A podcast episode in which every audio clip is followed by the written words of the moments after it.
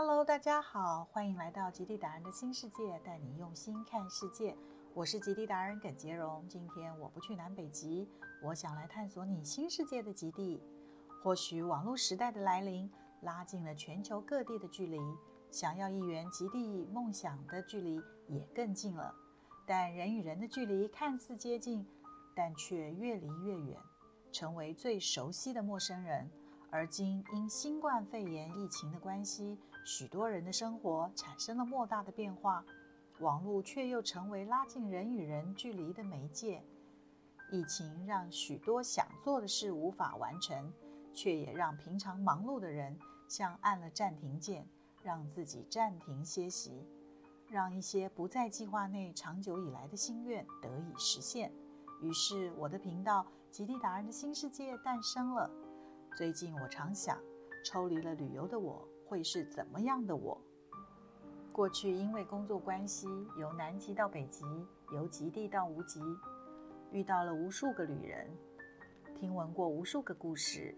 我有幸能与各行各业的人士于行旅中相遇，每趟行旅兼具广度和深度的启发。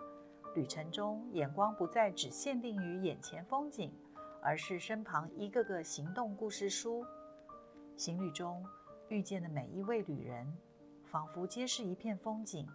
也许每一片风景都有一段动人的喜怒哀乐故事，也让我有一股冲动想去亲近他，看到每一个不同的人生风景。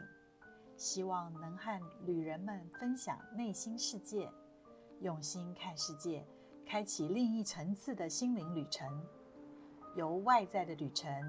转入每个人的内心世界，旅程不再只是景点的驻足观赏，而是自我的蜕变成长。跳脱了阅读旅游，进而阅读人心，让每一趟行旅都是一趟绝旅。忙碌的你，是否曾尝试着放慢脚步，偶尔驻足欣赏路边美景？或许你正面临人生十字路口的抉择。